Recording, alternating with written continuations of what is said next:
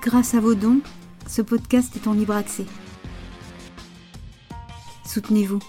Soutenez-nous au poste.fr.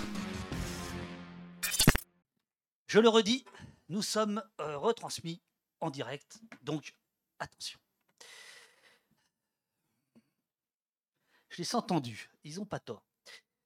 Alors, nous avons d'abord Nicolas Leflaec, ici, ici même, éditeur de, euh, euh, de ce recueil Manchette derrière les lignes ennemies, entretien 1973-1993.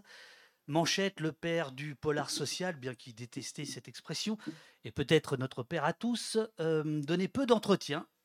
Mais quels entretiens Un recueil de 28 d'entre eux, publié entre 73 et 93, où Jean-Patrick Manchette détaille sa vision du monde, le sien, le nôtre, le roman policier, la presse. Souvent, on le sent rire derrière son porte-cigarette.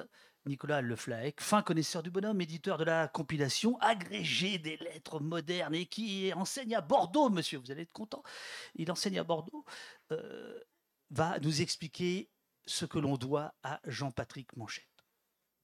À côté, Quadrupani Serge vient de publier ceci. Une histoire personnelle de l'ultra-gauche, édition Divergence. Depuis près de 50 ans, il n'a cessé de participer à divers médias hostiles à la société capitaliste. C'est ce qu'écrivent ses, éditeurs. Et lui, Serge, écrit ceci. Là, vous n'entendez pas, mais il fait... Mmh, il fait des incantations à côté de moi. Il faut laisser les morts enterrer les mots. Page 93. Je pense qu'on va passer une heure sur cette phrase. Il faut laisser les morts enterrer les mots. Ce livre, c'est une traversée de 1968. Il avait 16 ans à l'époque. À nos jours, avec les chômeurs, le CIP, les migrants, les agités. Et c'est d'une certaine manière, c'est un, c'est un faire-part. Serge annonce qu'il a rompu avec vous. Il a rompu avec l'ultra-gauche. Il n'est plus votre ami depuis ce livre. C'est ça, hein, grosso modo. Pas du tout. Oh, si, tu, dis que tu as rompu avec l'ultra-gauche. Mais tu t'amuses à retourner le stigmate euh, fait aux gens, notamment de Tarnac, et tu dis à un moment donné, oui, je suis un ultra-gauche anarcho-autonome. Nous allons essayer de faire un entretien croisé euh, de ces deux messieurs. Ça, ça va être compliqué. Donc j'ai besoin de votre aide. Si, c'est ce que tu dis. Tu dis, je ne me revendique plus d'ultra-gauche. Euh, euh, c'est-à-dire que je me revendique de l'influence de l'ultra-gauche. Oui. Comme je me revendique de l'influence de l'anarchisme, comme je me, revendique de l'influence de l'autonomie italienne. C'est pas la même chose que de dire que je suis autonome ou que je suis anarchiste ou que je suis ultra-gauche. De toute façon, les identités m'emmerdent d'une manière générale. Euh, donc je n'ai le fait de se revendiquer à tout prix d'une identité politique, déjà, ça me tape sur les nerfs. Il me semble que euh, ce qu'on écrit, ce qu'on dit, ce qu'on fait, euh, montre bien ce qu'on est et qu'on n'a pas besoin de l'essentialiser, de le figer dans une identité à tout prix. Très bien. Je vais poser d'autres euh, questions. Il y a un autre, un autre point. je ne voudrais pas faire l'émission à ta place. Hein, oh, bah, eh, on te connaît, vas-y. Il y a un autre point quand même qui me. Euh, je ne sais pas, peut-être que tu comptais le signaler. Euh, c'est que Manchette, je connais. ah, mais stop Ah non, ah non, ah non. me casse pas mon effet de, de, mon coup de théâtre à un moment donné. bon, alors. Euh, je vais donner la parole à Nicolas, mais quand même, euh, Serge, euh, l'ultra-gauche, l'ultra-gauche, toi-même, tu dis que c'est une, une appellation d'origine contrôlée qui est floue. Il serait bon que tu nous donnes, on connaît tous la version du ministère de l'Intérieur, pour lequel nous avons évidemment beaucoup de respect, mais on aimerait avoir ta version à toi. L'ultra-gauche, en réalité, ça peut se situer historiquement très clairement, et tu démarres là-dessus ton, ton bouquin. C'est-à-dire que euh, si on s'en tient à la définition du ministère de l'Intérieur et de la plus grande partie des, médias d'aujourd'hui, l'ultra-gauche et tout ce qui est à gauche du Parti socialiste, ça fait, ça fait pas mal de monde. Euh, c'est-à-dire tout ce qui est à gauche de la droite, pour euh, être. mais en réalité, si j'ai voulu exhumer ce terme, enfin essayer de lui donner euh, une, un sens utilisable, c'est parce que à une certaine époque, il y a des gens qui ont revendiqué cette étiquette et qui l'ont revendiqué et, que ces gens-là, j'en faisais partie aussi. j'étais, enfin, j'en étais très proche. J'étais jeune, j'étais entre 16 et, et 25 ans, disons. Donc, quand, oui, il faut parler davantage vers du micro. Donc, ces gens-là, j'en ai fait partie, j'en étais. Et c'était une très belle expérience. C'était mes universités que je détaille dans, dans ce récit.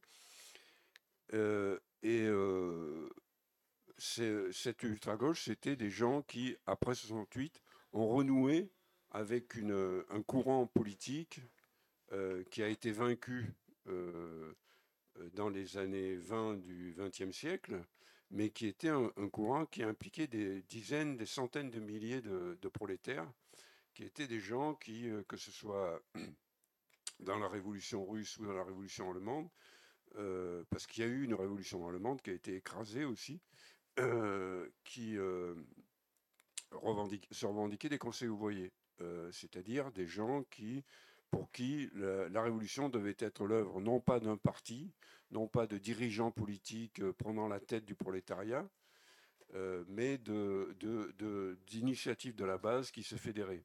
Et donc, euh, ça s'appelle le, communisme de conseil. Et ce sont les gens que Lénine a dénoncés dans son, dans son livre Le gauchisme, maladie infantile du, communisme. Parce qu'à l'époque, il appelait ça le gauchisme. Mais comme en 68, euh, le gauchisme, c'était des léninistes, ce que le, euh, le, ministère de l'Intérieur et les médias de l'époque appelaient le gauchisme, c'était les trotskistes et les maoïstes, qui sont des gens qui sont revendiqués de Lénine. Ça a introduit une petite complication qui fait que les gens comme moi se, disaient ultra-gauche. Voilà, Pour se différencier, se distinguer. Pour se différencier de ce courant-là. Et il me semble que beaucoup d'hypothèses de ce courant-là depuis, c'est-à-dire la critique de la politique de parti, euh, l'importance euh, des, initiatives de la base, euh, la critique de, l'URSS, parce qu'on n'a pas attendu Solzhenitsyn pour dénoncer le caractère dictatorial du régime installé d'abord par Lénine et ensuite par, le, par les staliniens par, Staline et Salinien, euh, euh, toute une série de thèmes euh, qui, étaient, au centre, la critique du travail, du, travail moderne, toute une série de thèmes qui ont la critique de la démocratie, de la démocratie parlementaire, la critique des syndicats. tout ça, il me semble que ça a été vérifié dans la, dans la réalité historique en particulier à partir de 68. Voilà. Et, dans et dans tout ce que j'ai vécu euh, après. Après, dans ce courant, il y avait toute une, un aspect, euh, il pouvait y avoir tout, euh, des aspects sectaires, il y avait des erreurs, il y avait des grosses erreurs aussi, sur lesquelles je reviens. Et donc, on va en parler. J'ai essayé de faire un bilan. Nicolas, Manchette, il faut peut-être rappeler qui il est. Et quand on lit ses entretiens, quand on lit ses livres, on, a plutôt l'impression d'un d'un solitaire, de, quelqu'un qui, est encore plus ultra que ultra gauche, qui, ne se retrouve pas dans, dans un collectif. Peut-être que je me trompe, mais déjà, est-ce que tu peux nous rappeler qui est Jean-Patrick Manchette d'un point de vue à la fois littéraire et, culturel? Oui. Euh, je vais essayer de faire vite. Euh, alors, c'est un auteur qui est né en 1942, euh, qui a brièvement milité dans différentes organisations et notamment à la Voix communiste. C'est là où il a un, journal dans lequel il a publié son premier texte sous pseudonyme, Max Burden. et petit à petit. C'est proche de l'ultra-gauche. Oui, oui, oui, bah, il y, y, a des ponts évidents. Euh, il a cependant assez vite rompu avec le militantisme pour, euh, pour différentes raisons qu'il explique dans, dans, ses entretiens. Et euh, il s'est trouvé assez vite en, position de devoir gagner sa vie, puisque ses parents lui avaient coupé les vivres et qu'il qu'il devait vivre avec femme et enfants. Donc il avait un plan assez simple sur le papier, c'était de vivre grâce au cinéma, parce que c'était un très très grand cinéphile, immense cinéphile. Ses chroniques de cinéma ont été publiées, Les yeux de la momie, c'est c'est vraiment magnifique. Et il s'est dit, bah, le cinéma, facile, je vais écrire des scénarios, je vais devenir riche. Et à moi le confort. évidemment, ça s'est pas passé comme ça. Bon, il le dit avec, avec beaucoup d'autodérision. ça s'est avéré beaucoup plus compliqué. Alors, il a fait beaucoup de, travaux alimentaires. il a fait un petit peu de, il a travaillé un petit peu pour le cinéma, pour Max Pécasse notamment. Euh, il a fait, euh, il a écrit un roman pornographique sous pseudonyme aussi, euh, Zeus de Castro. Il a écrit des novélisations sous un autre pseudonyme, Pierre Duchesne, Mourir d'aimer, Sacco et Vanzetti. Et, petit à petit, il a eu un autre plan. Il s'est dit tiens, je vais infiltrer le cinéma en, le, en, trouvant une autre technique, c'est-à-dire que je vais écrire des romans noirs. Et ces romans noirs seront adaptés par le cinéma. Et, et bingo, à moi la vie de, à moi la vie de scénariste.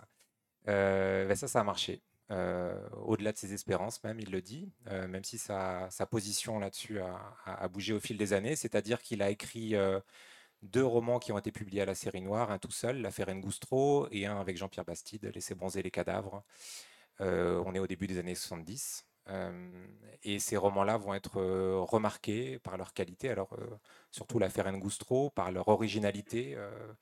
Euh, c'était un manuscrit qui avait été proposé à la série noire et qui avait beaucoup étonné euh, le, Marcel Duhamel, le créateur de la série noire, qui trouvait ça euh, très étonnant, très original. Et il s'est dit, bon, ça risque de déplaire aux lecteurs de la collection, beaucoup de gamberges politiques, beaucoup d'idées, très étonnant sur la forme. On va demander quelques concessions à l'auteur, mais ce serait bien de tenter l'aventure, c'est ce qu'il dit. Et, ce roman-là a, été, a été publié, a été reconnu, et après, pendant dix ans, Manchette va publier à peu près, pour simplifier, dix romans à la série noire. Euh, dans les années 70 jusqu'au début des années 80, euh, qui vont être adaptés euh, au cinéma, Nada par exemple par Claude Chabrol et puis d'autres après. et sa position va s'inverser, c'est-à-dire qu'au début le but c'était d'écrire des romans pour travailler pour le cinéma, et il explique qu'il s'est rendu compte que c'était très bien d'écrire des romans et beaucoup moins intéressant de travailler pour le cinéma, donc il a fait l'inverse. Il a travaillé pour le cinéma, pour gagner de l'argent, pour dégager du temps, pour pouvoir écrire librement des romans euh, singuliers qui ont été publiés à la série noire. Et alors qu'il est, euh, je veux dire, alors qu'il représente quelque chose dans le champ du polar euh, français au début des années 80, enfin plus que quelque chose même, c'est une, une, figure importante, il a une aura. il arrête de publier des romans. la position de tireur couché au début des années 80, c'est le dernier roman publié de son vivant. Euh, il n'arrête pas d'écrire, c'est important et les entretiens permettent de le comprendre. Il continue à travailler pour le cinéma, il traduit, euh, c'est le traducteur euh, d'une BD bien connue, Watchmen, c'est le traducteur de très grands romanciers américains, Ross Thomas, Donald Westlake, notamment le roman Kawa. Il continue à travailler pour le cinéma, il continue aussi à travailler un petit peu en tant que romancier. Il a un projet qui va peu à peu mûrir, mais il est dans une position un petit peu intermédiaire, disons se, retire un petit peu. Et, euh, et il meurt en 1995. Je brosse un portrait rapide pour euh, ceux qui ne le connaissent pas. Euh, ce qui en fait un, cas un petit peu particulier dans le, pour le roman noir français, puisque c'est un auteur qui n'a qui, dont le dernier roman a été publié de son vivant en 1981, qui est mort en 1995, qui a publié une collection très populaire. Et pourtant, on le lit encore. et pourtant, il est encore adapté au cinéma, il est adapté en bande dessinée, il est joué au théâtre. Euh, ces inédits euh, ont été publiés après sa mort, euh, des chroniques superbes, le début de son journal, sa correspondance, ses entretiens. Donc ça en fait un, cas un peu étonnant. Alors il y a, quelque chose qui, qui vous rejoint quand, rejoint Manchette et, Serge quand on lit les, deux livres, c'est pour rester sympathique, une méfiance vis-à-vis des médias. Donc il y a quelque chose. On, va parler de, Manchette, mais là je vais donner la parole à, Serge d'abord. mais effectivement, les interviews de Manchette, c'est assez rigolo parce qu'on voit bien qu'il pactise avec l'ennemi, qu'il joue avec lui. Monsieur Quadrupani, Serge, page 41. L'une des faiblesses majeures de 68 a sans doute été mais le temps peut-être a manqué, d'être resté, malgré l'effort de communication autonome, dépendant des médias. Je le disais, tu as, 16 ans en 68, et euh, je me demande si euh, ce que tu dis là, euh, ça n'a pas déterminé un peu ta vie, puisque tu vas passer beaucoup de temps à travailler dans des, dans des revues, Mordicus, La Banquise, aujourd'hui lundi matin, etc. ce rapport aux médias, sur aujourd'hui, par exemple, qu'est-ce que qu'est-ce que tu peux qu'est-ce que tu peux en dire? Eh ben, moi j'aime bien Twitch, par exemple.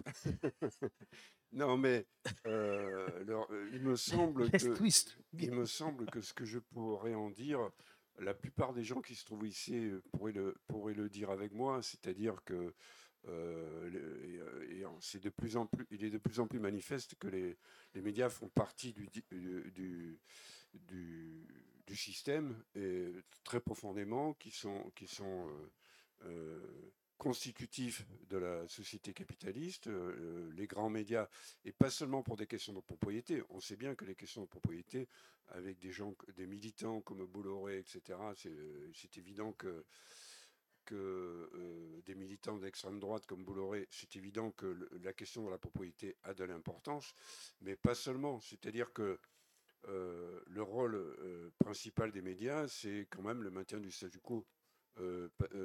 et pour des raisons intrinsèques au fonctionnement même des médias, parce que le, média veut avoir un maximum de lecteurs ou de spectateurs, etc. Donc il faut avoir euh, il faut traiter les sujets de manière, euh, à, fabriquer quelque chose qui s'appelle l'opinion publique, qui serait, qui serait fabriquer quelque chose qui serait l'opinion majoritaire. Et pas par hasard, euh, cette opinion majoritaire est tout à fait compatible avec l'existence du système capitaliste. C'est-à-dire que on gomme les aspects les plus, les plus brutaux, les plus durs du système capitaliste.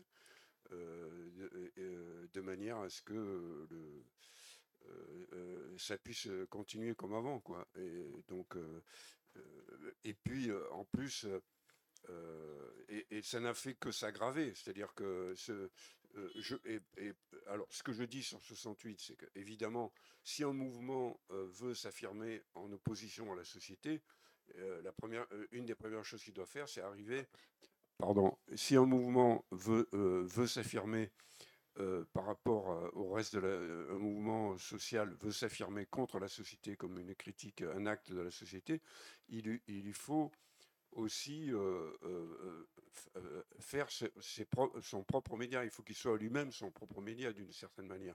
Parce que les médias de la société dominante ne, ne, passeront jamais un, message révolutionnaire. C'est un fameux, le fondateur du, du rap, euh, du, du, slam, euh, rappelle-moi son nom. je sais pas, qui a écrit un poème qui s'appelle La Révolution. Ah, Gilles Scotteron. Voilà. la Révolution ne sera jamais télévisée. voilà. Donc, c'est, il me semble que cette phrase contient tout. c'est, assez simple.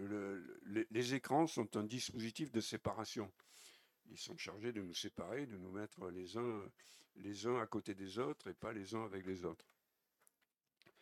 Donc euh, la méfiance envers les médias, euh, en ce qui concerne Jean-Patrick Manchette, euh, ça, tenait à une culture, ça tenait à quelque chose qu'il avait qu'il avait intégré particulièrement et qui faisait partie de ma propre culture, c'est-à-dire la critique situationniste.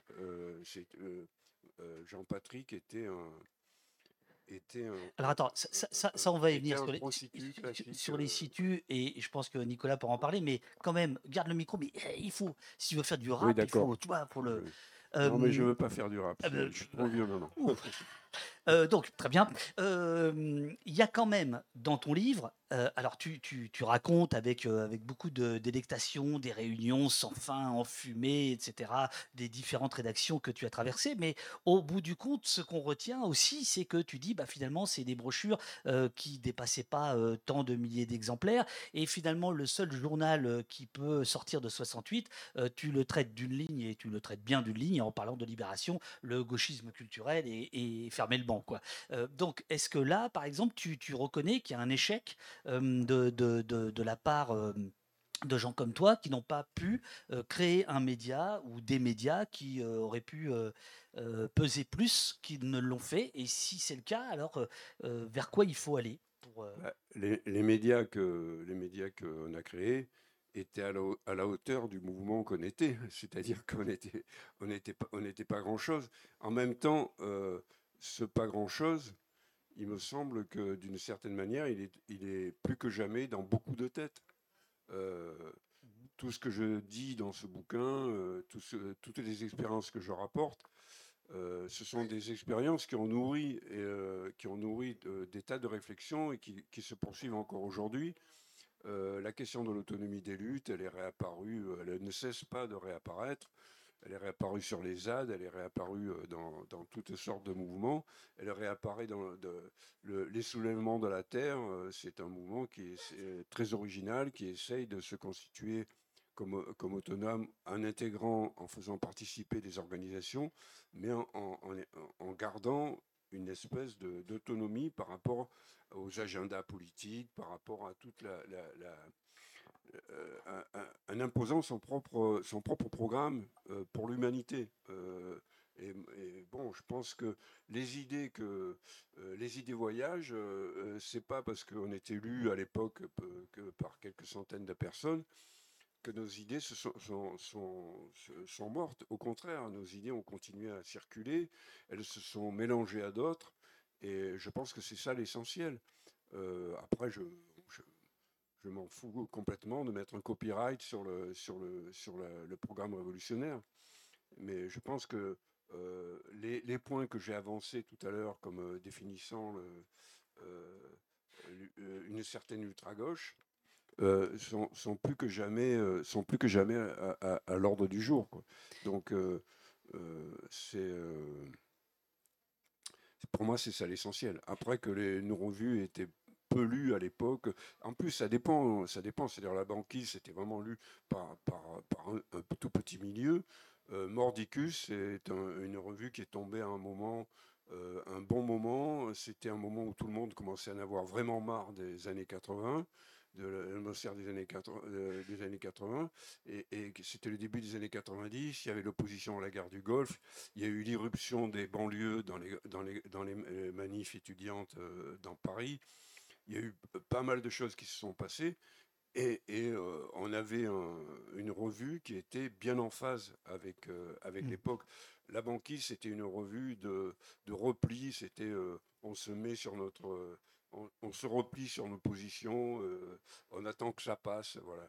Et, euh, alors que euh, Mordicus, c'est quand même une revue, il y a peu de revues militantes qui peuvent dire qu'elles euh, se sont rendues à 30 000 exemplaires au premier numéro, tu vois, dans les, en kiosque, on vendait en kiosque. Donc, euh, et, et j'ai pas cessé après, euh, pendant des décennies, de rencontrer des gens qui connaissaient la banquise et qui s'étaient marrés ou qui, qui s'étaient formés politiquement en lisant la banquise. la banquise, pardon, Mordicus. Mordicus. Nicolas manchette et les médias à la fois lui et puis surtout qu'est-ce que qu'est-ce que dans sa position on peut en retenir pour pour nous pour nous alimenter aujourd'hui sur notre propre relation aux médias? Qu'est-ce qui fait le point de vue moderne de ce monsieur? Alors manchette comme l'a dit Serge je peux le redire même si tu as prévu d'en parler après c'est un lecteur de Guy Debord jusqu'à la fin de sa vie et il est, sa critique des médias est nourrie par sa lecture, notamment euh, des commentaires sur la société du spectacle et sur euh, le, mensonge totalitaire euh, dont le médiatique n'est qu'une partie. Donc, donc, tout ça nourrit vraiment son regard, évidemment, sur ce qu'il appelle les masses médias. la deuxième chose pour Manchette, c'est qu'il se méfie beaucoup en tant qu'auteur de polar de ce qu'il appelle la récupération.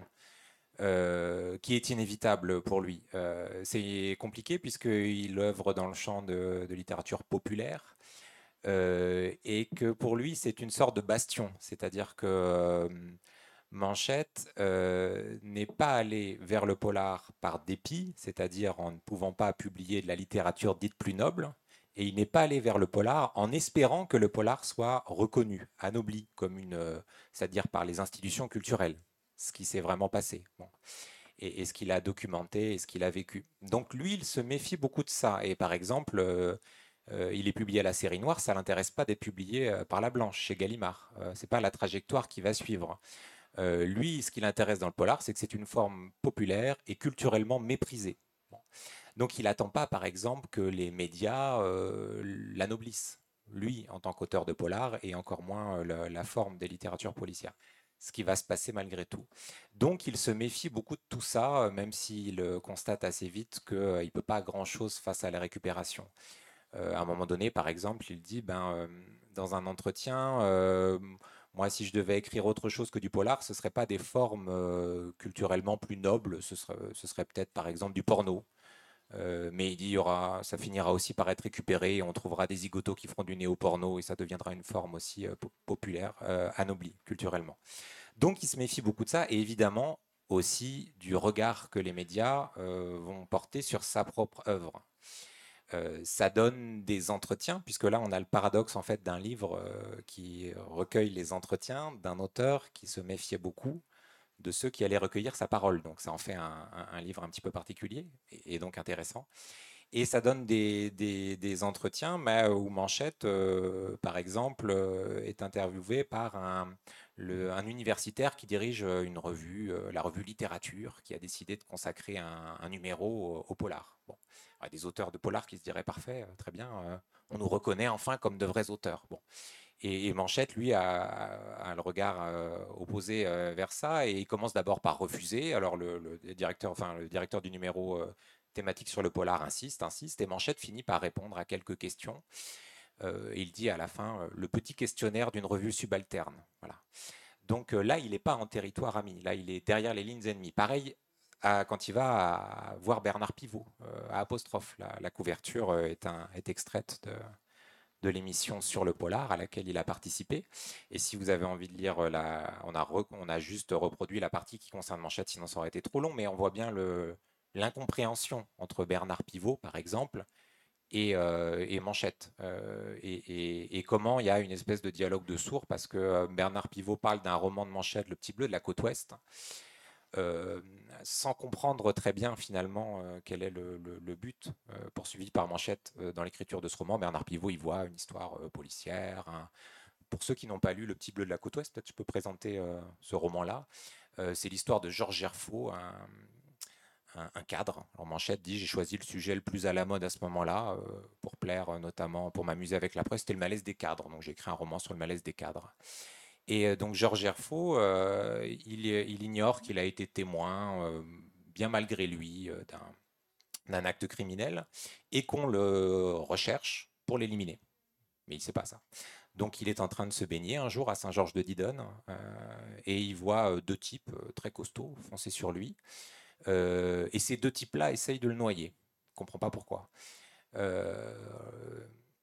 Ça donne une très belle scène, notamment sur l'état de la mer. Vous pouvez regarder euh, à quel point la mer est déjà polluée à ce moment-là.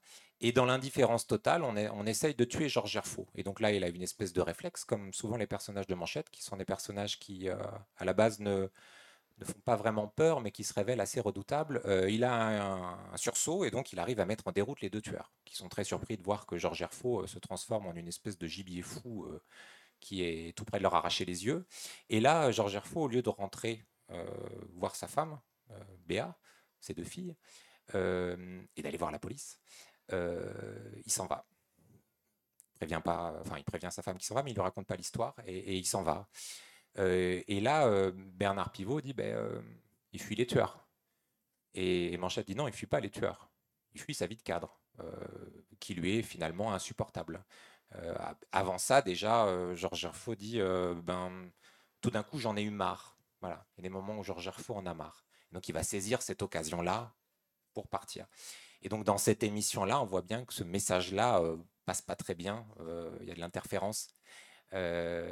pourtant, Manchette dit ben, je ne sais pas si ce serait pas un peu plus rigolo l'existence si tous les cadres ne partaient pas dans la montagne. Euh, donc ça, c'est pour en revenir à ta question, il y, a des, malaises savoureux, on va dire, où Manchette s'amuse aussi, même s'il est dans une position un peu inconfortable, ce dont pourrait témoigner aussi la photo. Mais il y a médias et médias, c'est-à-dire que à l'intérieur de ce livre, il n'y a pas seulement des euh, entretiens accordés à des journaux dont Manchette se méfie, euh, type Le Monde par exemple. il y a aussi des médias accordés à, des revues où il se sent beaucoup plus à l'aise, notamment une certaine revue Combo, je ne sais pas si ça te dit quelque chose. si. transition. Euh, merci, merci beaucoup pour cette transition, mais restons à Bernard Pivot. Combo, c'était un fanzine que je faisais euh, avec un ami, et effectivement, euh, Yannick Bourg, mon, mon, complice, mon copain, avait recueilli ce qui est une des toutes dernières interviews de, de, de, Manchette et qui est dans l'entretien. Dans, dans euh, je voudrais juste lire un petit passage euh, que je trouve extrêmement je savoureux. Sais ce que tu vas lire. C'est, à, moins que tu veuilles le faire oh toi. non, vas-y, vas-y. C'est, une, lettre de Manchette à, son copain Pierre Signac qui date du 13 juillet 79. Elle est extrêmement importante puisque c'est la couverture de ce livre, puisqu'on voit, on y voit Manchette avec un magnifique micro filaire, donc à apostrophe. Et il écrit à, à son copain Pour ce qui est de l'apostrophe du 20 juillet, ça a été enregistré l'autre lundi d'une manière peu satisfaisante de mon point de vue. J'ai d'ailleurs eu la maladresse de signaler à Pivot, après l'émission, autour d'impôts, que peut-être sur le polar on eût pu dire quelque chose, quelque chose plus intéressante. Et bien que j'eusse ajouté aussitôt que c'était moi qui étais fautif de ne pas avoir engagé le faire, puisque faire j'avais, dès la première question qui me fut posée, et en négligeant celle-ci, malgré ça, dis-je, dans les yeux de cet homme affable, j'ai vu le meurtre luire, qu'on n'osa n'être pas entièrement enthousiasmé par son émission dans quoi l'on venait de passer. là, là, on sent le côté un peu de bord. Euh, oui, oui, là, je plaide coupable parce que c'est nous qui avons rajouté les, notes et, celle-là spécifiquement pour donner un autre éclairage. Parce que c'est évidemment toute, toute l'ambiguïté. Euh, de la relation aux, médias. Alors, il y a un autre point et là, je vais donner la parole à, Serge, dans, évidemment, dans les, deux livres, c'est la relation à l'édition.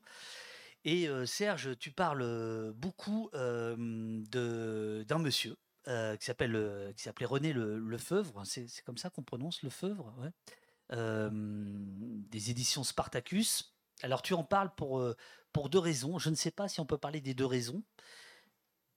Alors la première raison, c'est pour l'amour des livres qu'il t'a donné, puisque tu reçois des colis de lui quand tu es quand tu es petit, avec des livres dedans qui changent qui changent ta vie.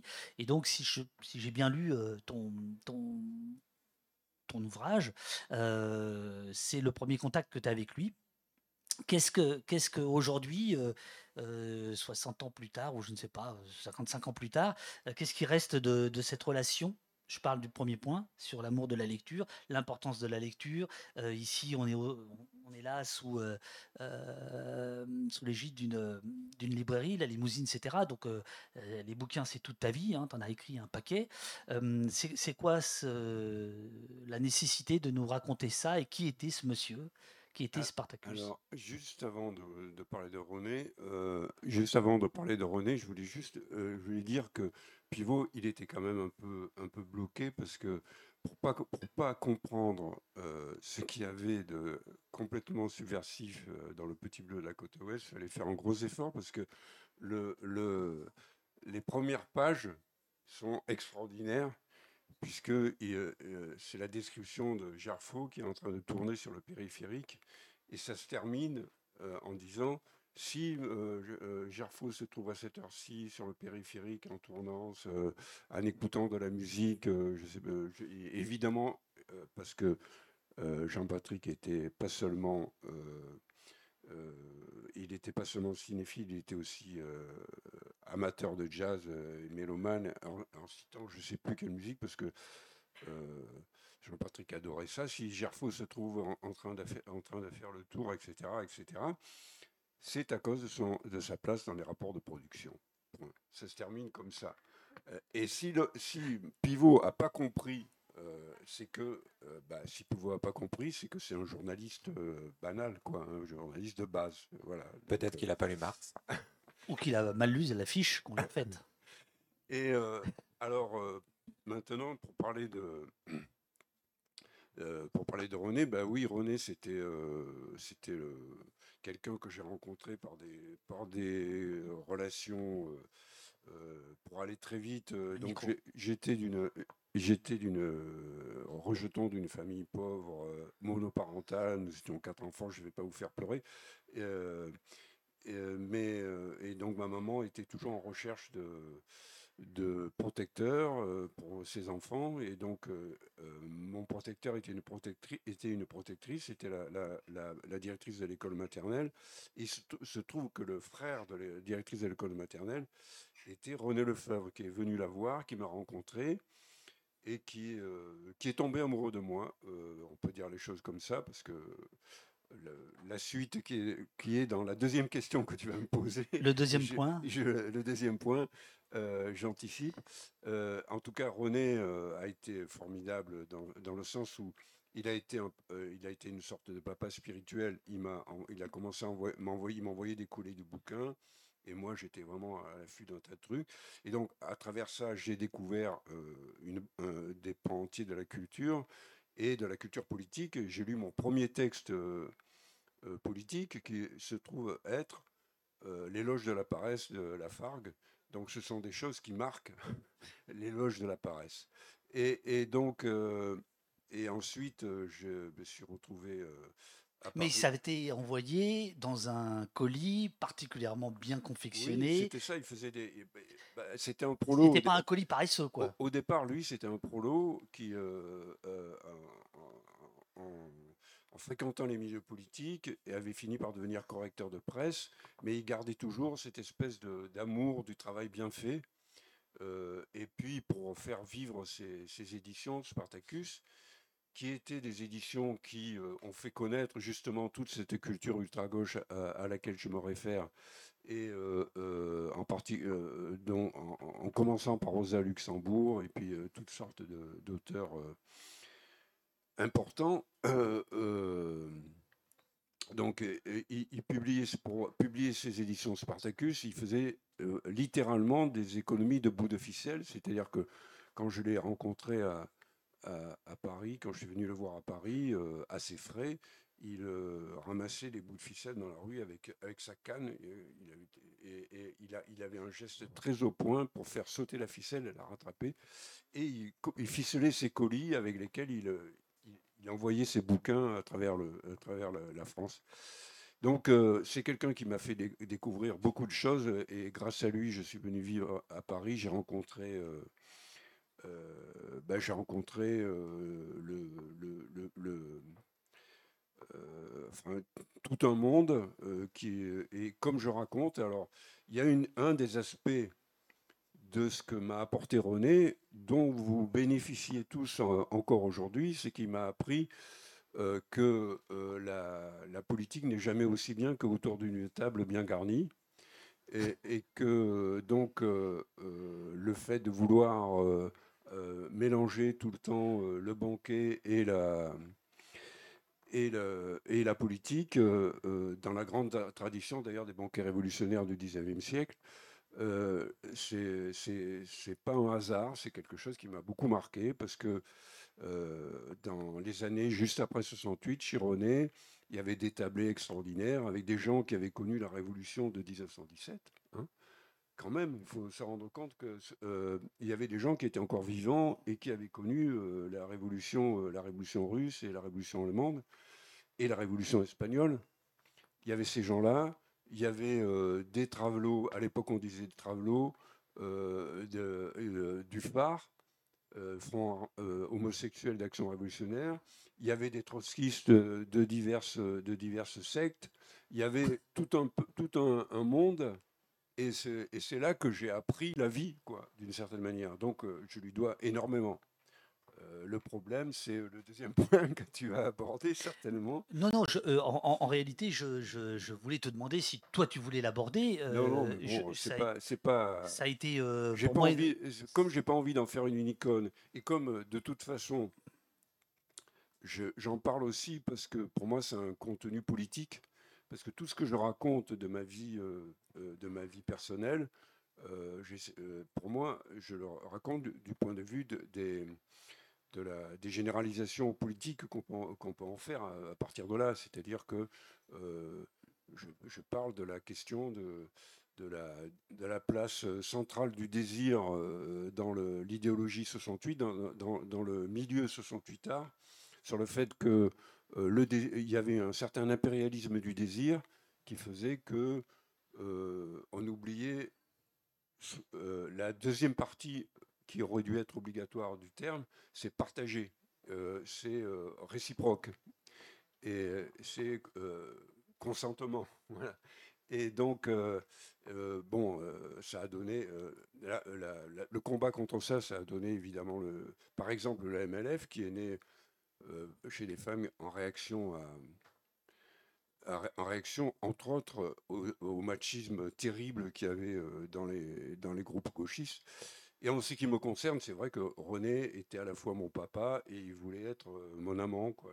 Et, et, je me suis laissé faire pendant deux ou trois ans avant de, mettre fin assez brutalement à la chose. Mais pour moi, comme j'explique, je ne veux pas séparer les deux aspects du personnage. Je ne veux pas à la fois ni me poser en victime, parce qu'il m'a apporté énormément. Et je pense toujours avec lui, à lui avec une certaine forme d'affection, même si parfois c'est mélangé avec, des, avec une forme de colère. Mais ça, ça fait partie, euh, et après on peut clore là-dessus, euh, ça fait partie euh, des pages les plus, les plus sensibles de ton livre, où effectivement, tout d'un coup, tu nous révèles ce que tu viens de nous dire, alors que tu viens de nous expliquer tout ce qu'il t'a transmis dans la, passion des livres, de l'édition, de l'écriture, etc. Et effectivement, ça te permet, mais c'est peut-être pas l'objet du, du, débat aujourd'hui, ça te permet de, de, de discuter de, de, questions qui traversent enfin la société. Heureusement, oui. Voilà, c'est ça sur la question du consentement, etc. Alors, à l'autre bout. Et, surtout, euh, euh, justement, juste, je voulais dire, si je, j'ai, accepté euh, ce rapport qui n'était pas pour moi fameux, quoi, bon, parce que j'étais très jeune, j'avais 13 ans et j'avais encore eu aucun rapport sexuel avant, et etc. c'est aussi parce que j'avais le sentiment que il m'apportait tellement, c'était une telle, c'était, il, m'ouvrait un monde et, et et, refuser son désir, c'était refuser ce monde, quoi, d'une certaine manière. Donc il y avait quelque chose de, vraiment comme une forme de, de chantage qui, ne disait pas comme du tout comme ça, mais, mais bon, c'était comme ça que je le ressentais en tout cas, voilà. Et c'est vrai que dix ans après, quand je l'ai revu, après, après avoir cessé tout rapport avec lui, quand je l'ai revu, il m'a dit oui j'ai eu tort, j'aurais jamais dû faire ça. Bon, bon voilà. alors, d'un côté, donc, il y a ce René, on va garder l'aspect éditeur, l'artisan, vraiment l'artisan, qui fait ses éditions Spartacus, qui sont donc, comme tu le racontes très bien, une espèce de galaxie dans laquelle tournoient tout un tas de, tout un tas de gens, alors que Manchette, pour rester dans l'édition, lui, c'est l'inverse, tu l'as dit tout à l'heure, c'est-à-dire qu'il s'inscrit dans ce qu'il appelle page 152, dans une, dans une interview dans la revue À suivre en 1982, ce qu'il appelle la, culture marchandise. et il, revendique tout, à fait, tout, tout, tout, à fait ça. qu'est-ce, que, qu'est-ce que ça signifie, la culture marchandise pour lui, et qu'est-ce que ça peut signifier pour nous aujourd'hui? Alors, plusieurs choses. ça signifie pour ces personnages, par exemple, qu'à un moment donné, ils sont écrasés par la domination du capital sur la vie. Je crois que c'est une autre formule qu'il a, typiquement Georges Gerfaux. Et ce que cherche à saisir Manchette, c'est toujours le moment où le personnage, d'une certaine manière, va craquer ou exploser. Et les conséquences de cette explosion sur le, sur le monde qui l'entoure. C'est notamment ça qui l'intéresse. Ça a donc des répercussions pour ses personnages dans différents romans. Euh, ça a des répercussions pour lui en tant qu'auteur, il le dit. Euh, il y a un autre entretien où il dit Je suis assiégé. Je suis assiégé par le, capital, c'est-à-dire que je dois. Euh, que mon travail est directement lié au cours du pain et à, et à la nécessité que j'ai d'acheter des baguettes chez le boulanger. donc il faut aussi que je pense à ça. Donc il dit je suis personnellement assiégé par tout ça. Euh, et donc, ça nourrit son, son rapport, euh, son rapport au monde, euh, nécessairement. puisque je l'ai dit tout à l'heure, alors je l'ai dit avec, un, avec l'autodérision qui est celle de Manchette, avec son, son, son, plan fameux, là, dont il parle après avec un petit peu de recul et d'humour. mais ce, ce, dont il faut se rendre compte quand il se lance dans cette carrière-là, quand il décide de vivre de sa plume, c'est que c'est extrêmement difficile. Euh, et que tous les travaux de, commande qu'il doit, euh, doit effectuer il ne le fait pas pour le, le, plaisir de devenir un homme de lettres. il le fait pour bouffer, c'est ce qu'il dit à un moment donné. d'où une extrême fatigue, d'où un rythme de travail assez phénoménal, d'où sans doute au bout d'un moment une, une, forme, une forme d'épuisement. alors qu'est-ce que ça peut nous dire aujourd'hui? Ben, Plein de choses à mon avis des, cadres euh, ou des jeunes qui sortent d'école de, commerce et qui d'un coup euh, décident de, partir. Peut-être pas dans la montagne, mais peut-être dans la montagne aussi. On, en voit, je crois. Euh, ça dit aussi beaucoup de, du, monde qui sera bientôt le nôtre. et là-dessus, Manchette n'est pas exactement pessimiste, et pas exactement optimiste, pardon, il, est très pessimiste. parce que, alors, je, ferai une distinction après, c'est-à-dire que je ne veux pas donner l'impression que même si, même si le regard de Manchette est, nécessairement nourri par ses idées politiques, il ne fait pas de militantisme dans ses romans. Euh, il dit qu'il veut faire voir au lecteur qui a bien envie de voir, mais il n'est pas chargé de l'évangéliser. Et ceux qui, après tout, veulent juste une histoire euh, avec euh, des voitures, une station-service qui explose et des coups de feu, ils auront ça aussi. Puis après tout, si, ils peuvent capter autre chose, ce sera bien. Mais lui, il n'est pas là pour évangéliser. Ça veut dire que dans ses romans, il choisit jamais la facilité. J'ai dit qu'il était entré en littérature avec l'affaire Ngoustro. C'est un roman inspiré de l'affaire Ben Barka. Euh, et Manchette, par exemple, au lieu de se choisir un alter ego assez plaisant, c'est-à-dire un, jeune homme qui serait nourri par ses idées à lui, c'est-à-dire plutôt, alors, lui, il dit qu'il a un regard sur le monde anarcho-marxisant. Voilà. Euh, ben lui, il va choisir l'inverse, c'est-à-dire qu'il va nous mettre dans la tête d'un jeune fasciste euh, minable, euh, et il va vraiment nous mettre dans sa tête. Et, il va nourrir ce personnage-là par ses propres souvenirs à lui, pour que la chose soit vraiment encore plus intéressante. Quand il imagine un personnage de détective privé, Eugène Tapon, euh, c'est un ancien gendarme euh, qui a eu une crise morale, donc il est parti de la gendarmerie après, après, une, après la mort de quelqu'un pendant une manifestation, mais c'est un ancien gendarme. si vous lisez les entretiens, vous verrez qu'il est très critique sur la police, hein, euh, c'est le moins qu'on puisse dire. Il y a des choses assez savoureuses. Par contre, quand il écrit du roman, c'est différent. Un peu trop. Oui, je sais que ça, a dû te heurter. mais je sais.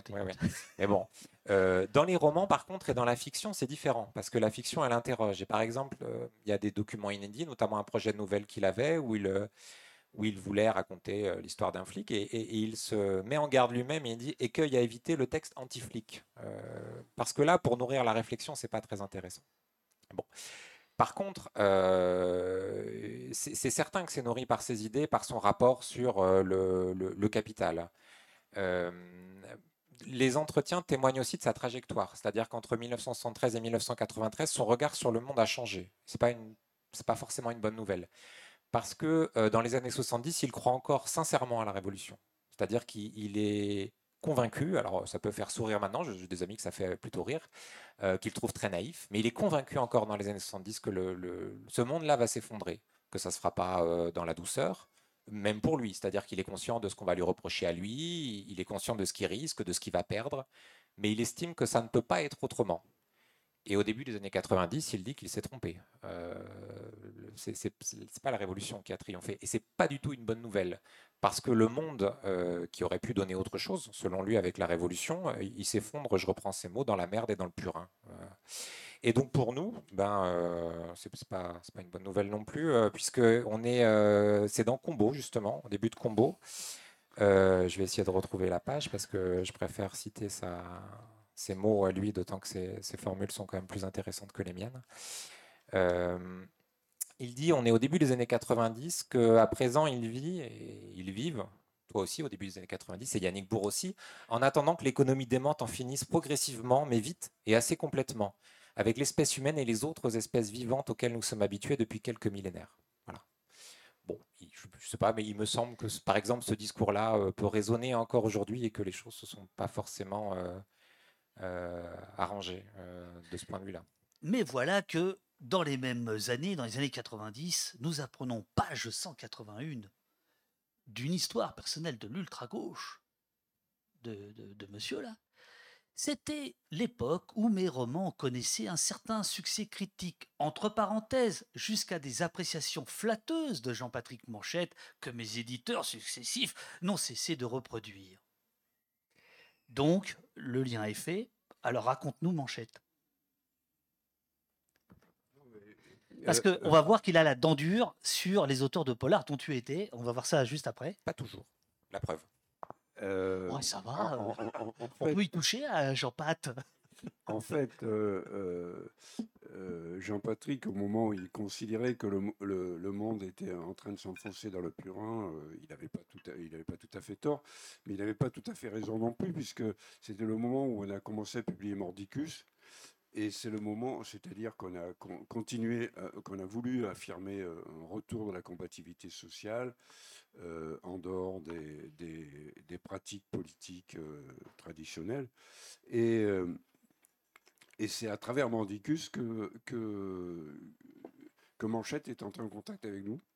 Euh, il a écrit euh, à Mordicus, euh, j'étais le, directeur de publication, je lui ai répondu et on a commencé à avoir un échange, un échange de, lettres, on s'est parlé au téléphone.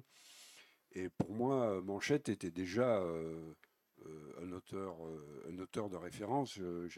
Beaucoup lu, je l'avais beaucoup lu et c'était quelqu'un que j'appréciais beaucoup euh, ses, bouquins évidemment. Enfin, et je pense que ces bouquins font partie des, influences réelles euh, qu'on peut, sentir dans ce que j'ai écrit euh, moi- moi-même. Et euh, il m'a écrit, un jour il m'a téléphoné en me disant qu'il aimerait bien me rencontrer. Et je lui ai dit, "Mais écoute, justement, euh, là, il y a une manif. euh, alors, il y avait un flic qui venait de tuer un jeune dans un commissariat dans le 18e. Vous voyez, c'est toujours les mêmes histoires hein, qui ressortent. On est, toujours dans les, on est toujours en boucle sur les mêmes. euh, Macomé. euh, C'était Macomé, non? C'était Macomé, oui, euh, dans le commissariat du 18e. Du le- 18e. le flic Mm. s'était énervé, il avait sorti son flingue, il lui avait mis dans la bouche pour Mm. lui faire peur, et puis le coup est parti, paraît-il, sans faire exprès. En tout cas, il y avait des émeutes dans le 18e, et on s'est donné rendez-vous à la manif, c'est-à-dire euh, à la bagarre. Euh, devant la mairie, on s'est donné rendez-vous au métro euh, devant la mairie du 18e, et à la sortie du métro, je l'ai vu, c'était une vision assez... euh, cinématographique puisque il y avait la fumée des lacrymos et lui il avait son chapeau, il était hyper élégant, il était très maigre euh, parce qu'il était déjà très malade, il était très élégant avec un chapeau euh, et puis il avait un fume-cigarette et il fumait au milieu des, au milieu lacrymos euh, avec beaucoup d'élégance comme ça. Il avait un, paquet de bananes à la main et donc un sac avec des bananes dedans. Et on a un peu parlé, et puis au bout d'un moment, je lui ai dit, écoute, euh, quand je voyais comment, dans quel état il était, je lui ai dit, écoute, c'est peut-être mieux que tu, rentres maintenant, on va se revoir. euh. Et puis je suis allé euh, faire quelques tours avec quelques amis. À l'époque, je courais, plus vite que maintenant, donc je pouvais me permettre de, pratiquer la manif débordante. Et après, il m'a recontacté et euh, il était hyper excité parce que, bon, euh, co- comme tu sais, il, était, euh, il avait des problèmes, de, gros problèmes psychiatriques. Il était à la fois agoraphobe et, comment on dit, bipolaire, c'est voilà. Donc il était en- là, il était en phase maniaque, il était hyper excité. Il m'a dit, ouais, euh, euh, et il m'a raconté que en fait, il était, il était pas parti. Il avait commencé à manger des bananes et il posait les, les pots de bananes au pied des CRS. Et les- il s'est pas fait massacrer parce que euh, je suppose que les, mecs devaient- les, les flics devaient voir ce type. Il, comme il raconte de- ça, si tu veux, je Bon. peux lire l'extrait pour illustrer. euh, Étant seul avec mon air con et une banane à la main, je m'étais mis à me balader au milieu des carrefours. Je me tournais du mauvais côté de manière que mes fesses venaient au contact des pare-chocs. J'ai déclenché à moi tout seul un embouteillage. Je suis allé dire à des CRS Monsieur l'agent, où est-ce que je jette ça? Les jeunes du quartier ont l'air d'avoir volé toutes les poubelles. Circulez, faites-en ce que vous voulez. Mais je ne peux pas l'acheter par terre. Mais si, foutez ça par terre. Alors j'ai posé ma pelure par terre et je l'ai étalée comme une étoile de mer. S'il m'avait interpellé, il y aurait eu un accident tout de suite parce qu'il y avait 50 mecs hilars sur le trottoir à 20 mètres. J'ai décidé ensuite de fonder Banana, brigand anarchiste ni anorexique ni aphasique, ou bison aguerri ni anxieux ni agoraphobe, ou encore bitalcoolique, ni antiphysique, ni ataraxique. C'est ce qu'on veut. Et donc après, il évoque les associés euh, et il dit nous avons aussi donc un sympathisant, Serge Q, donc il n'a pas voulu donner ton nom, qui poursuivi pour provocation, apologie du crime, euh, d'incendie volontaire et provocation de militaires à la désobéissance et autres bricoles, et en tant que responsable de la publication de Mordigus, ne peut pas ou ne veut pas faire partie de Banana pour l'instant. Je lui ai proposé de faire partie de notre organisation de masse qui va être la MBS, Mouvance Banana Split. D'habitude, ce sont des flics qui inventent des mouvances. Cette fois-ci, le groupe Banana invente sa propre mouvance. Nous sommes pour la démocratie directe, la mendication des bananes et tout le pouvoir au Conseil des travailleurs. Et pour le reste, on verra.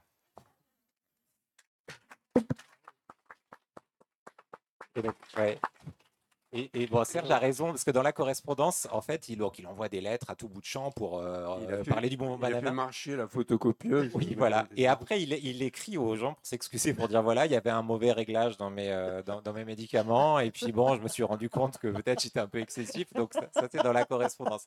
Mais donc, il reste le mouvement banana pour la postérité. Alors, est-ce que tu en as fait partie? Parce que tu n'en parles pas. Non, j'en parle. Est-ce que ça, c'est le prochain bouquin? J'étais. L'histoire secrète de, j'étais dans la, dans de l'anti-banana J'étais dans l'organisation secrète du mouvement banana. Non, parce que je me souviens aussi qu'il réclamait la, la, libération de tous les prisonniers politiques cubains aussi. Euh, ça faisait partie des, de la, des, du, du, du, mouvement. Non, mais il a fait fonctionner la, la photocopieuse de Gallimard. Euh, il, a, il avait l'aide l'aide secrète de la, de la l'attaché de presse de Gallimard qui lui a fait, qui a fait marcher à fond la, la, photocopieuse. Il a envoyé, euh, euh, à l'époque il n'y avait pas de mail, il a envoyé euh, des, des, centaines de, tracts à travers Paris. Donc bon voilà.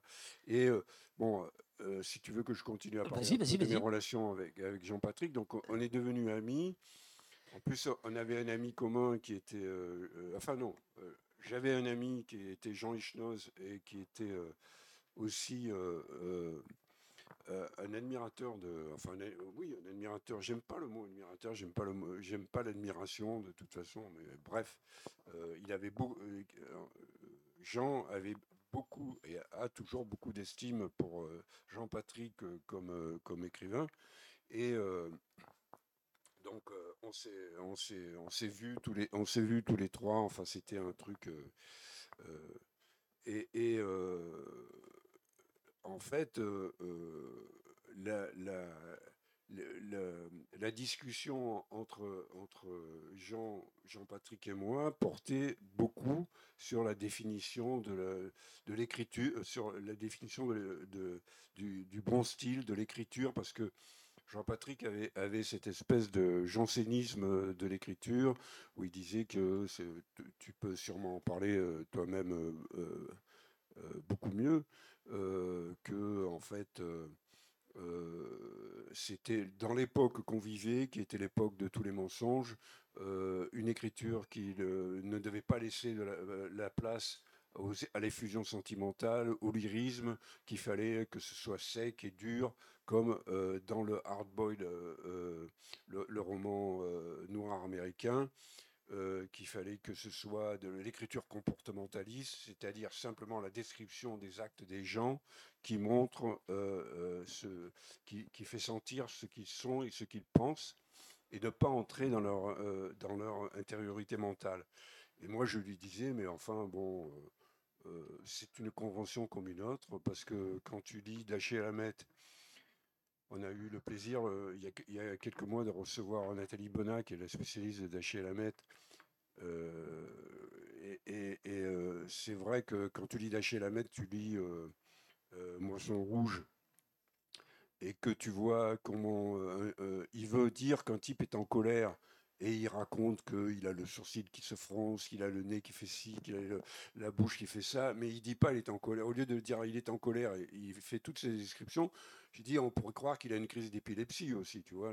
Euh, euh, et, euh, au bout d'un moment, la discussion c'était bon, bah, si t'es pas d'accord, je te flingue et tout ça. Bon, c'était plutôt sur ce, sur ce, terrain-là, mais pour, Jean-Patrick, c'était un des fondements de sa, de sa de son travail, de son écriture. Et ce qui est bien, c'est que c'était une contrainte, mais qu'il la respectait pas en réalité. Parce que et comme toutes les contraintes, ce qui est bien, c'est de jouer avec les contraintes. les contraintes, ça, permet, c'est une, une, façon de stimuler l'imagination.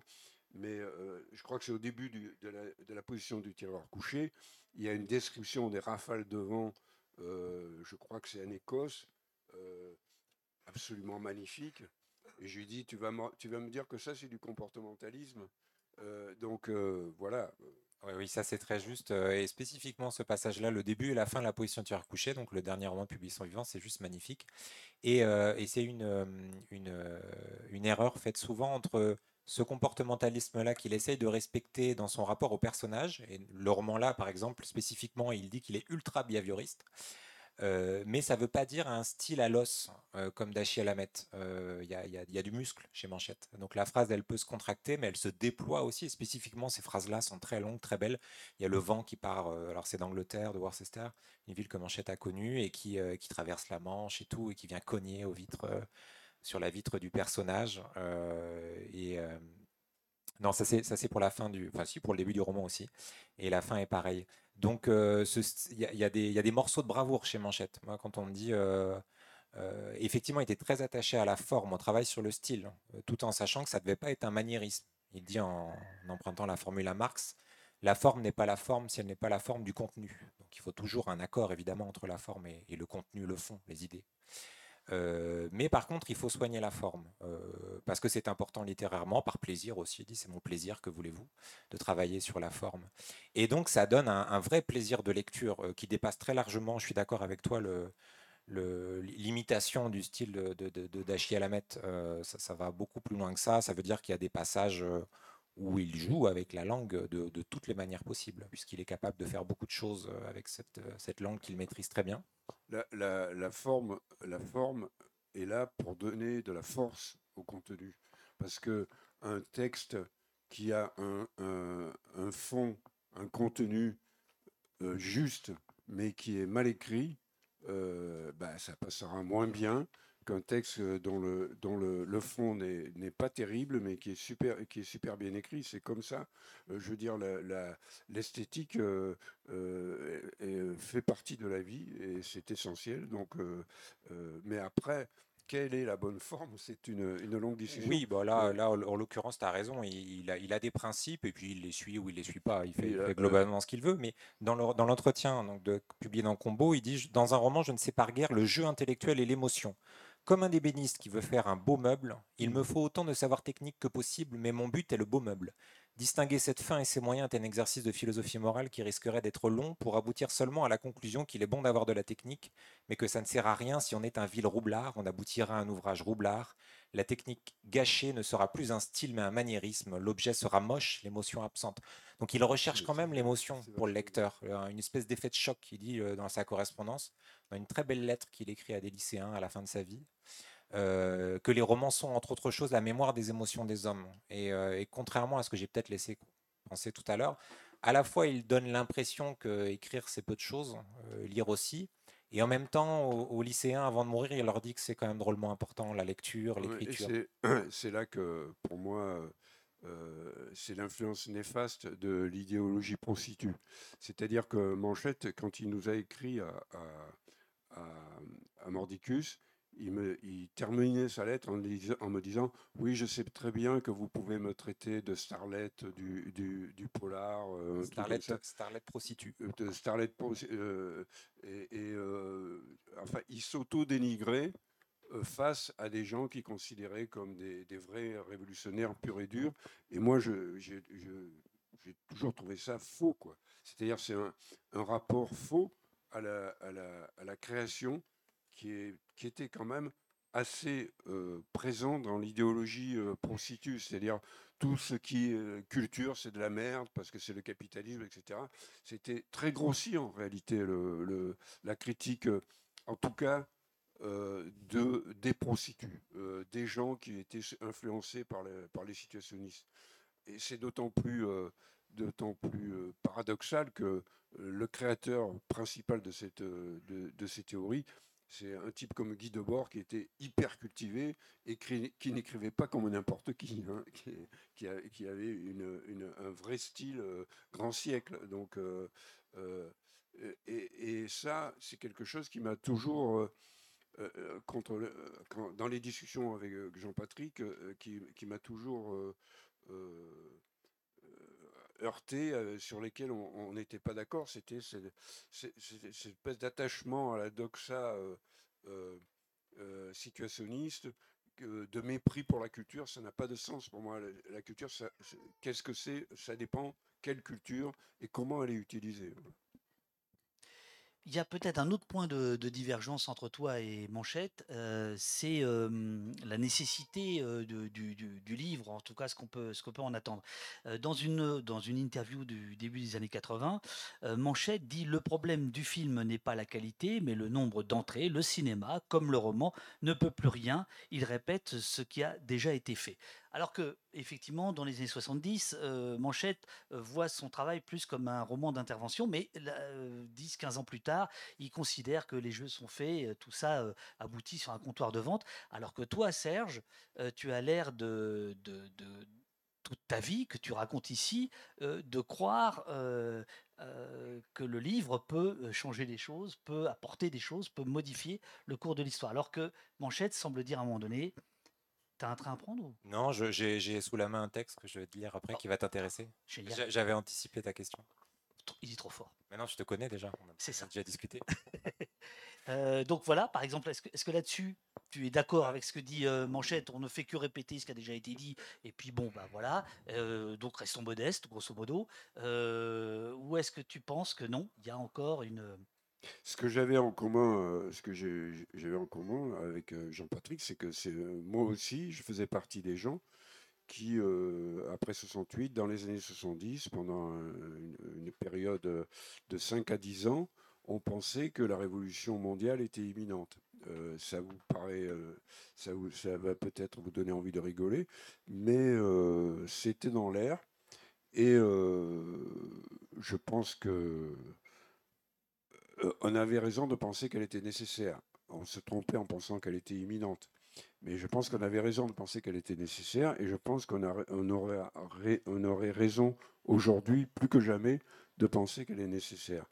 Et euh, après, mon attitude, une fois que j'ai bien dû digérer le fait que la révolution n'avait pas eu lieu, euh, mon attitude n'a pas été euh, d'aller à la soupe comme toute une génération de, petits chefs gauchistes, grâce notamment, je pense aussi à l'exemple d'un type comme euh, René Lefebvre qui avait gardé cette espèce d'attachement de départ à, la condition prolétarienne, un certain refus de parvenir, une, certaine façon de vouloir rester proche euh, de, des, gens qui avaient toutes les raisons du monde de vouloir le changer. Euh, donc, à la différence de Jean-Patrick, euh, je n'ai pas, je n'ai pas pensé que c'était foutu. Je pense pas que c'est foutu. Je pense que ça. En fait, hier, il y a eu sans arrêt des, des gens qui disaient euh, mais donnez-nous de l'espoir. Il y a eu plusieurs fois euh, face aux intervenants des gens qui ont dit mais euh, Pierre Madelin a dit oui bon, moi je crois que, c'est foutu mais on va on, va continuer quand même en gros il, a dit ça parce qu'on ne peut pas ne pas faire autrement. Mais moi je crois que c'est pas foutu tant qu'on est là quoi tant qu'il y a nous tant qu'on pense qu'on n'est pas d'accord et s'il n'en reste qu'un, je serai celui-là. Et, donc, euh, euh, la question n'est pas, pas de savoir euh, si on y croit ou si on n'y croit pas. la question, c'est de prendre parti. moi, je pense que la seule manière, vu le cours catastrophique de la société que, prend cette société, la seule manière qu'on peut avoir de s'en sortir, c'est de changer très très profondément la société, euh, ce qui ne se fera pas sans affronter euh, les, classes dirigeantes, euh, forcément. Après cet affrontement, le niveau de violence qu'il aura, ce ne sera pas nous qui l'imposerons, ce seront les classes dominantes. Après, ce sera à nous de savoir, de savoir leur résister. Mais moi, je prends parti pour un camp contre l'autre, c'est tout. Je ne sais pas quelle sera l'issue, j'en sais rien, mais je sais que la seule, la seule possibilité qu'on a de s'en sortir, c'est effectivement, je crois encore que la seule possibilité qu'on a de s'en sortir, c'est une révolution mondiale. Ça ne veut pas dire demain matin, etc. Tous les gens disent Ah, tu crois au grand soir, blablabla. C'est complètement idiot. Évidemment, je ne crois pas que du jour au lendemain, etc. Ça peut se dérouler sur des décennies, mais sur des décennies, peut-être des siècles. Mais en tout cas, ça devient toujours plus urgent et, c'est une urgence euh, euh, qu'on sent dans nos tripes de toute façon. Donc, euh, il n'y a pas de la, question du succès ou pas ne se pose pas. Et, pour Manchette, pour préciser par rapport à ce que j'ai dit tout à l'heure, ce que les entretiens. Ah, non, il joue à domicile. Bah oui, bah, les entretiens permettent de comprendre, c'est qu'en fait, euh, s'il l'a pu publier, il a continué à écrire et à réfléchir. Et en fait, euh, paradoxalement, en étant agoraphobe, il dit mais, euh, dans un entretien, mais moi j'étais enfermé avec ma machine à écrire. Qu'est-ce que vous voulez que je fasse d'autre qu'écrire? Et écrire, pour Manchette, c'est toujours s'intéresser au monde et c'est d'essayer de faire en sorte que peut-être le lecteur s'interroge dessus et comprenne deux, trois choses. Par exemple, constatant en fait que le mouvement qu'il pensait accompagner très très modestement avec ses petits romans, euh, avait échoué, il s'est dit bon ben je vais faire autre chose. Je vais essayer de comprendre comment on en est arrivé là, à cette situation du début des années 90. Donc il a essayé dans ces dernières années de construire un vaste cycle de romans, Les gens du mauvais temps, euh, très ambitieux. Il dit c'est un peu sa comédie humaine à lui pour expliquer euh, comment l'histoire a évolué dans la seconde moitié du XXe siècle. Il a eu le temps de travailler seulement au début du premier tome, enfin une bonne partie du premier tome, La princesse du sang, qui est magnifique. Euh, qui, est, vraiment un très grand et très beau texte. Euh, et, il avait donc un projet très ambitieux, alors même qu'il pouvait donner le sentiment finalement que à quoi bon écrire. Et donc j'en viens au texte que je voulais te lire parce que euh, David et Yannick Bourg aussi, je crois, ont publié une nouvelle de Manchette dans un recueil qui s'appelait Homicide, je crois, une nouvelle qui avait été publiée dans Elle dans les années 80 d'abord. Et dans ces, euh, dans ces notes noires, les notes qu'il prenait qui, sont, qui ont été euh, inédites, qui sont inédites, qui ont été publiées après sa mort par la Nouvelle Revue Française, euh, c'est des, notes qu'il a prises entre 84 et 86, je crois. il s'interroge sur l'écriture et sur ce que c'est qu'écrire du roman policier maintenant. À quoi ça sert et donc, il revient un peu sur cette question. Depuis l'invention du roman et à présent que la forme en a été épuisée, peut-être n'a-t-il jamais été si difficile de faire des ouvrages romanesques qui présentent quelque intérêt. Mais n'est-ce pas au contraire plus facile que jamais? Nous sommes débarrassés sinon de la question formelle, du moins du problème de l'innovation formelle. La question formelle se réduit à qui pasticherai-je Ceux qui pensent qu'un roman policier c'est d'abord une bonne histoire ont finalement raison, mais pas de la façon qu'ils croient. Parce qu'ils ignorent manifestement ce qu'est aujourd'hui une bonne histoire. Et donc, pour illustrer ce qu'est une bonne histoire, il va prendre l'exemple de cette nouvelle, euh, qui est une nouvelle qui euh, s'appelle Basse Fosse, qui a été publiée dans un recueil malheureusement épuisé aux éditions Rivage, euh, et qui, dans elle, s'appelait Il y a de l'électricité dans l'air, titre que Manchette trouvait nul. et donc, il, il explique que, alors c'est une nouvelle en fait qui est nourrie de sa documentation sur les armes. je sais qu'il y a des auteurs de polar qui trouvent que Manchette a une, une espèce de fascination étrange pour les armes. Et il explique dans ses notes pourquoi. Parfois, des proches, voyant que j'ai des revues de ce genre, suggèrent que je suis un maniaque. Généralement, je réponds que c'est de la documentation sur les armes, comme j'ai de la documentation sur les automobiles, la mode vestimentaire, la géographie et même la botanique. Et en effet, sous un point de vue purement langagier, une documentation sur les armes est utile à un auteur de roman noir, sans parler des traducteurs. Mais je crois qu'il ne s'agit pas d'une documentation d'écrivain sur les armes, mais d'une documentation de citoyen sur le monde où il vit.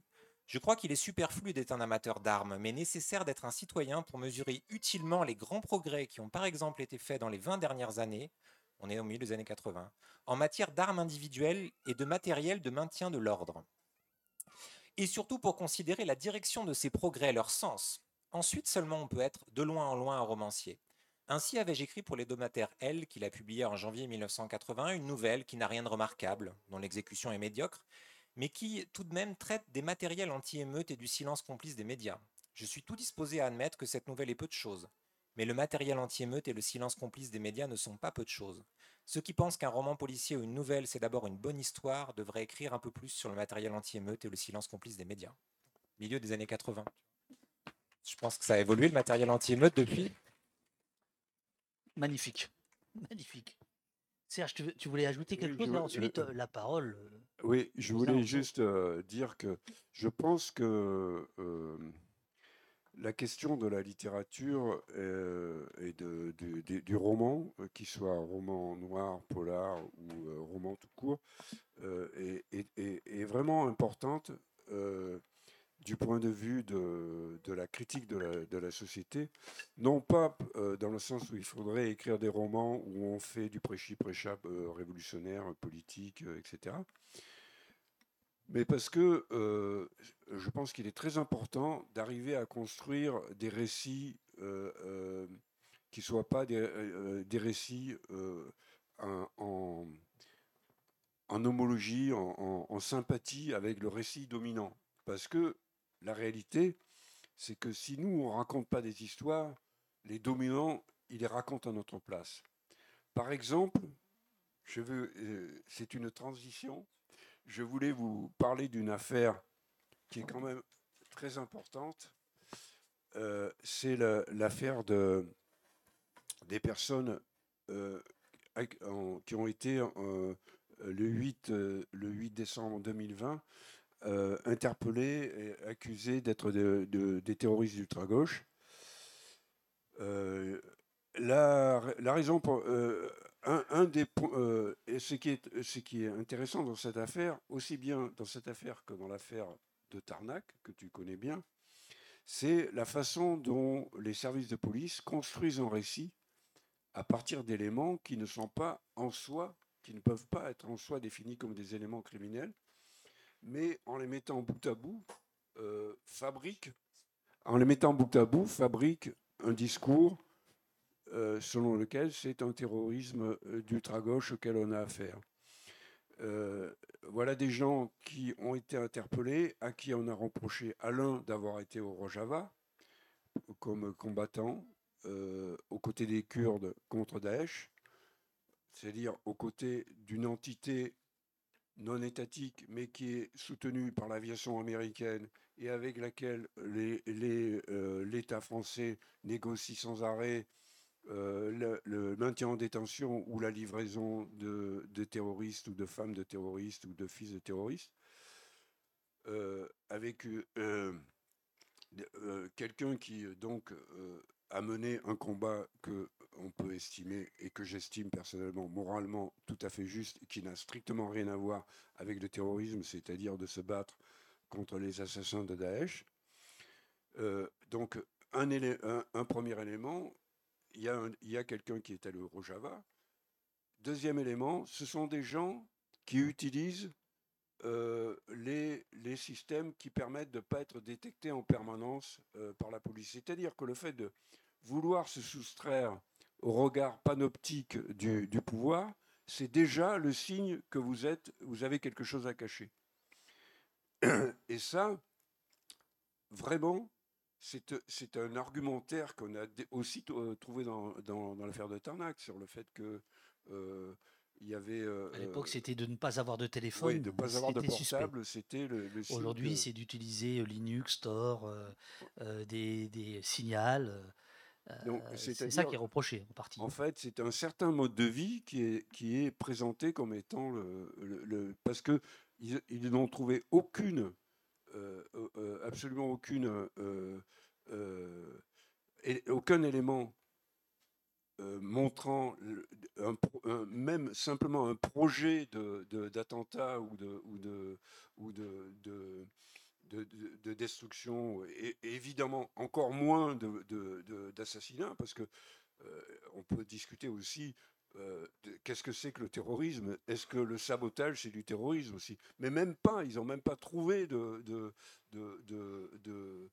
d'éléments qui prouveraient ce genre de choses, mais ils ont construit tout un récit au nom duquel euh, euh, des gens doivent passer en procès pour terrorisme euh, aujourd'hui.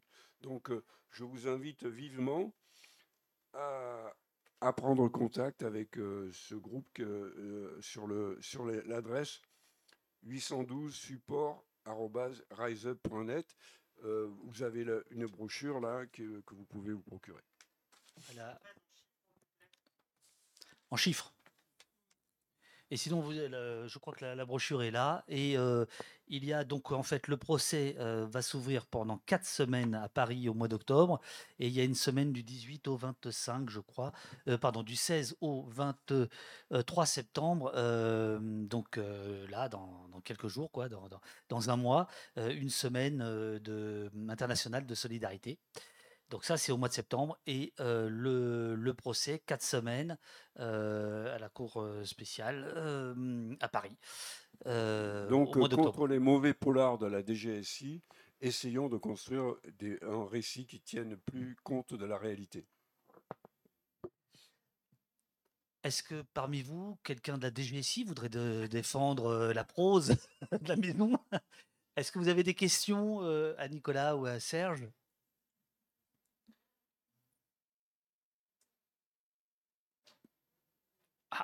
Vas-y, vas-y.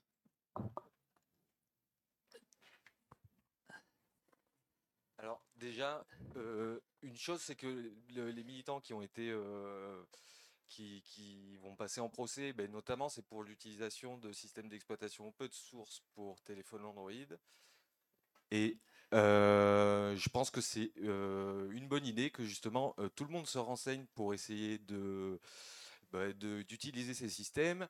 En réalité, ben, la question, on peut se dire que c'est d'avoir quelque chose à cacher ou pas. Euh, en réalité, on porte tous des slips, donc euh, la vie privée, en réalité, c'est important. Euh, je pense que c'est bien que ce serait bien que ça fasse tache d'huile et qu'on se mobilise sur cette question. En, réalité, c'est que du savoir-faire technique et il y a plein de gens qui peuvent vous aider, y compris si ça vous intéresse, moi je peux vous aider. Je pense que c'est important. Et ensuite, j'avais une question à propos de Jean-Patrick Manchette. Il y a quelque chose de l'ordre du combat dans ses romans, moi qui me parle beaucoup. Alors bon, je sais que c'est un peu un tabou de, de, de, l'extrême gauche, que c'est sur, bon voilà, que c'est tout de suite assimilé à la violence. Et mais en même temps, euh, j'aimerais savoir s'il y avait des choses dans sa vie, dans, les entretiens, dans les correspondances que vous avez eues, dans les, dans les confidences, qui expliquent euh, ben, ces personnages qui sont très, euh, très fragiles et en même temps qui, trouvent en eux des ressources pour, pour, pour se battre, en fait, pour, pour combattre d'une manière ou d'une autre. Voilà.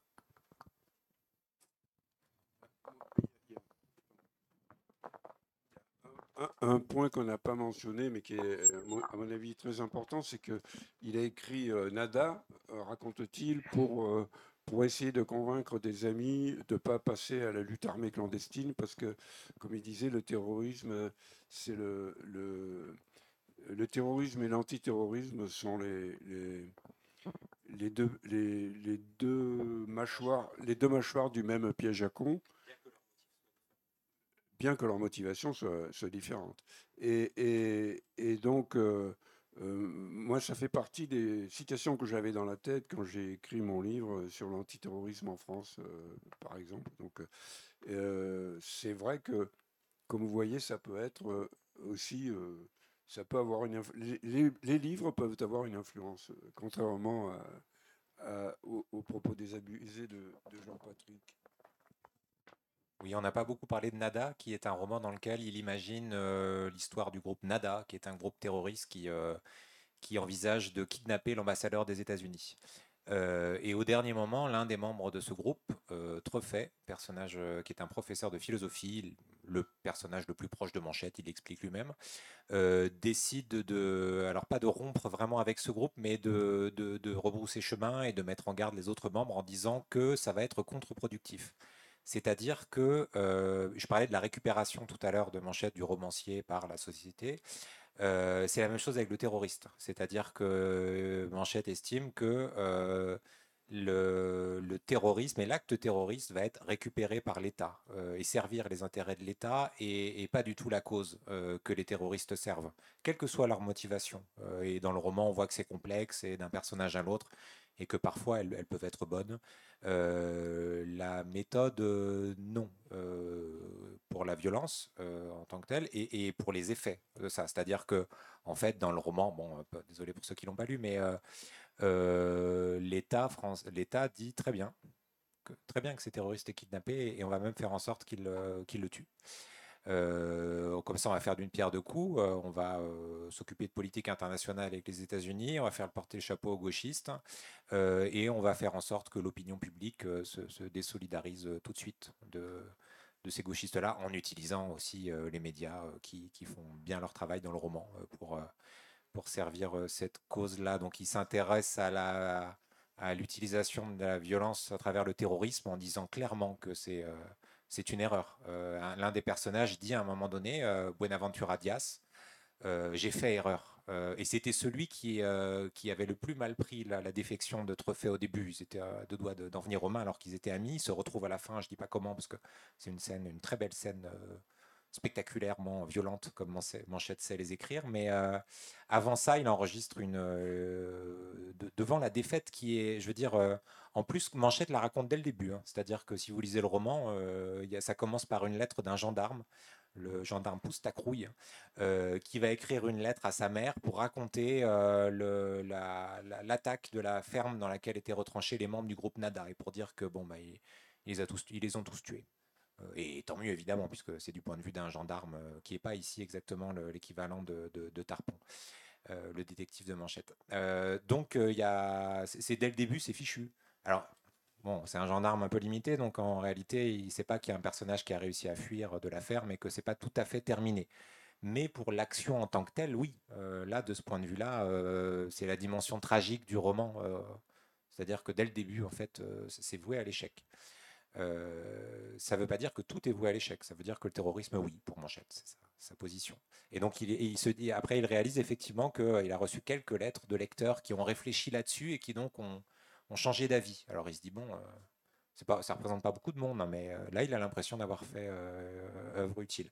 Après, pour la question des personnages, ça c'est très intéressant, c'est-à-dire que les personnages de Manchette sont confrontés à une grande violence et ils sont littéralement increvables.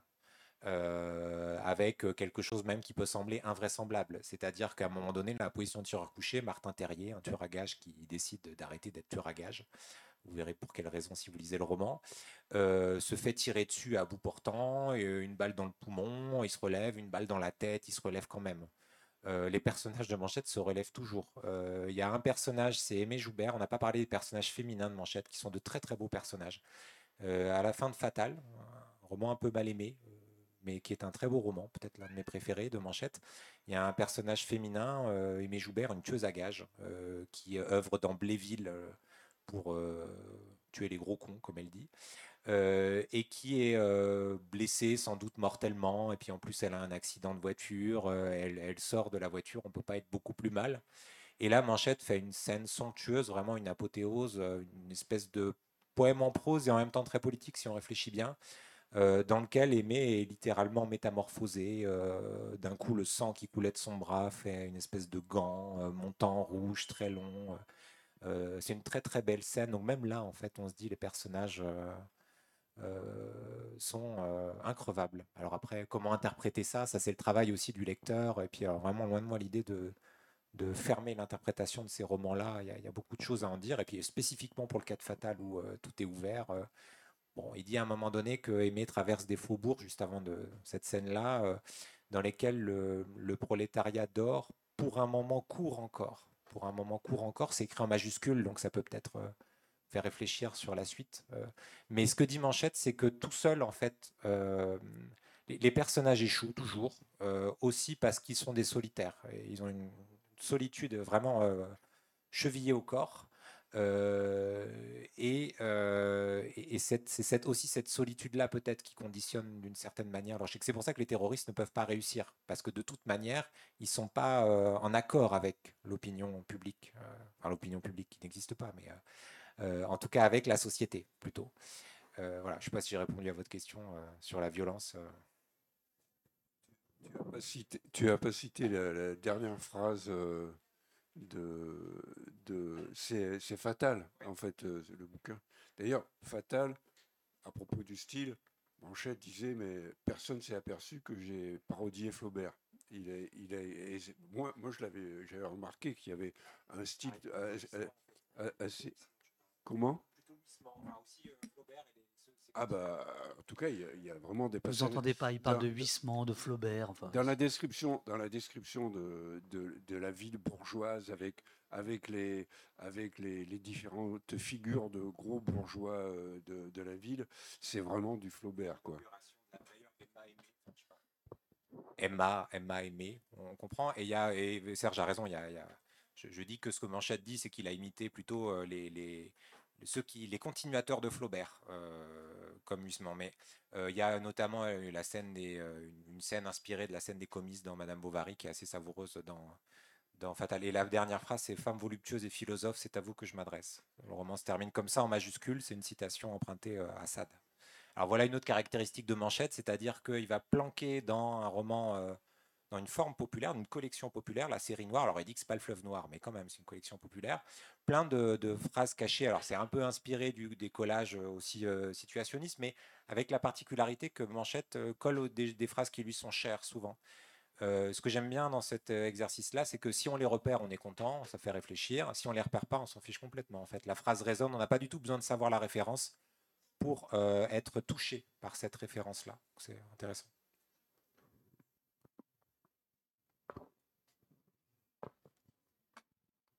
Est-ce que vous avez d'autres questions?